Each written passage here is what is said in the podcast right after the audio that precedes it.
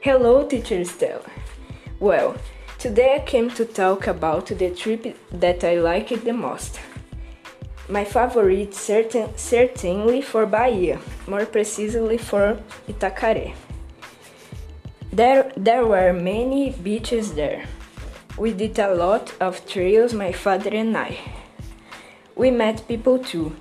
The owner of the inn was super kind and we, and we always talked.